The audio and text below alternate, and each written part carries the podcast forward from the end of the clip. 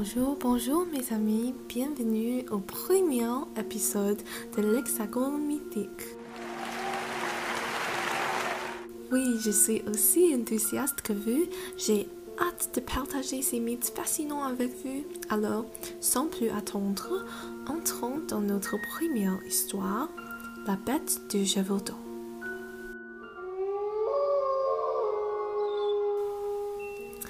Bon, la bête du Gévaudan, ça c'est une histoire effrayante mais intéressante. Du 30 juin 1764 au 19 juin 1767, entre 82 et 124 personnes furent victimes de la bête du Gévaudan. Ces attaques avaient lieu dans un vaste territoire qui recouvre aujourd'hui les départements de la Lozère dans le nord de l'ancien pays du Gévaudan, région d'élevage. La bête dépassait rapidement le stade du fait divers au point de mobiliser de nombreuses troupes royales et de donner naissance à toutes sortes de rumeurs. La nature de cette bête était vue tour à tour comme un loup, un animal exotique et même un loup-garou.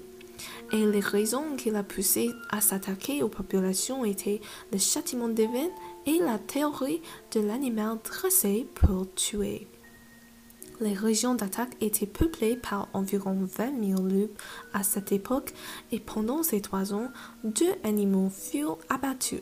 L'une identifiée comme un gros loup et l'autre comme une canidée s'apparentant au loup. Et après le second abattage, plus aucun mort ne fut attribué de la bête.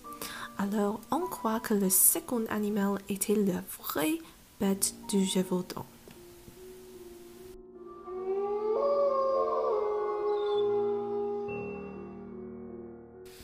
Bien, alors la prochaine mythe est l'une du cheval malais.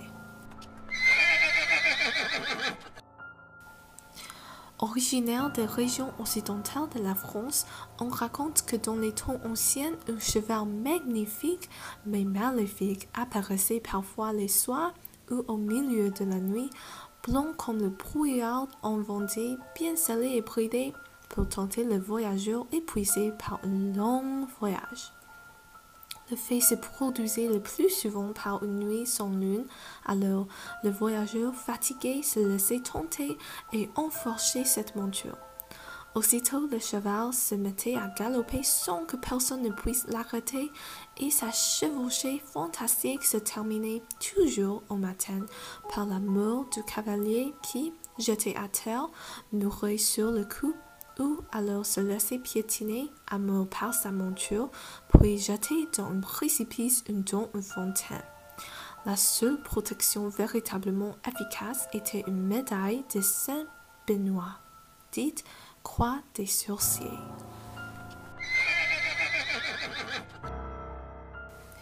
Et ensuite, le troisième histoire est mon histoire préférée, les gargouilles.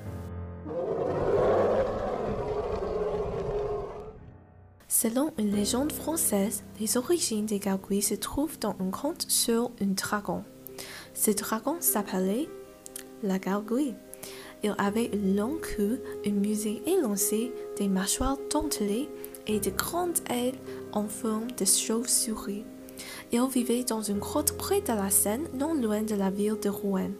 Souvent, il avalait des bateaux sur la rivière, il causait la destruction avec son souffle ardent et causait des inondations aussi. Les citadins de Rouen apaisaient la gargouille avec des offrandes annuelles d'une jeune fille jusqu'à ce qu'un prêtre du nom Romanu est arrivé et il l'a retenue. Après, les citadins ont brûlé la gargouille jusqu'à ce qu'il n'y ait plus rien d'autre que sa tête et son cou qui ont ensuite été montés sur le mur de la ville au-dessus de la porte comme un avertissement à d'autres dragons. Et juste comme ça, la gargouille originale est devenue la modèle pour les gargouilles qui sont placées en dehors des églises pour effrayer les mauvais esprits.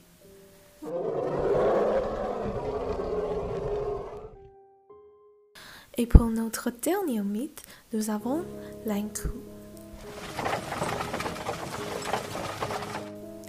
L'Ankou est une figure importante de la mythologie bretonne. Selon certains érudits, il serait associé au dieu gaulois Suselo, ayant pour fonction d'assurer la perpétuation des cycles des saisons, l'alternance de la nuit et du jour, de la mort et de la renaissance. L'Ankou est souvent confondu avec la mort, mais il n'en est pourtant que le serviture. Il collecte les âmes des défunts dans sa charrette et les conduit dans l'autre monde en passant par les monts d'Arrêt, qui sont une massive montagne ancienne de la Bretagne. Quand on entend sa charrette, on sait que quelqu'un va bientôt mourir et on dit que celui qui voit l'incou décédera dans l'année. Il est vêtu d'un grand manteau noir et d'une cape, d'un chapeau à bord large, tenant dans sa main une faux montée à l'envers pour trancher les âmes et sa tête ne tient qu'à peine sur ses épaules décharnées. Son corps est bien fait de chair et d'eau puisqu'il a été jadis l'un des nôtres. Il prend le corps du dernier mot de l'année qui fera son office pendant une an et une nuit. Bien, c'est la fin du premier épisode de l'Hexagone mythique.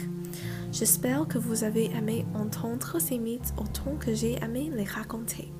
Assurez-vous de revenir la semaine prochaine pour l'épisode 2 de l'Hexagone mythique où je répondrai à certaines de vos questions. Et bien, c'est tout pour le moment. Au revoir.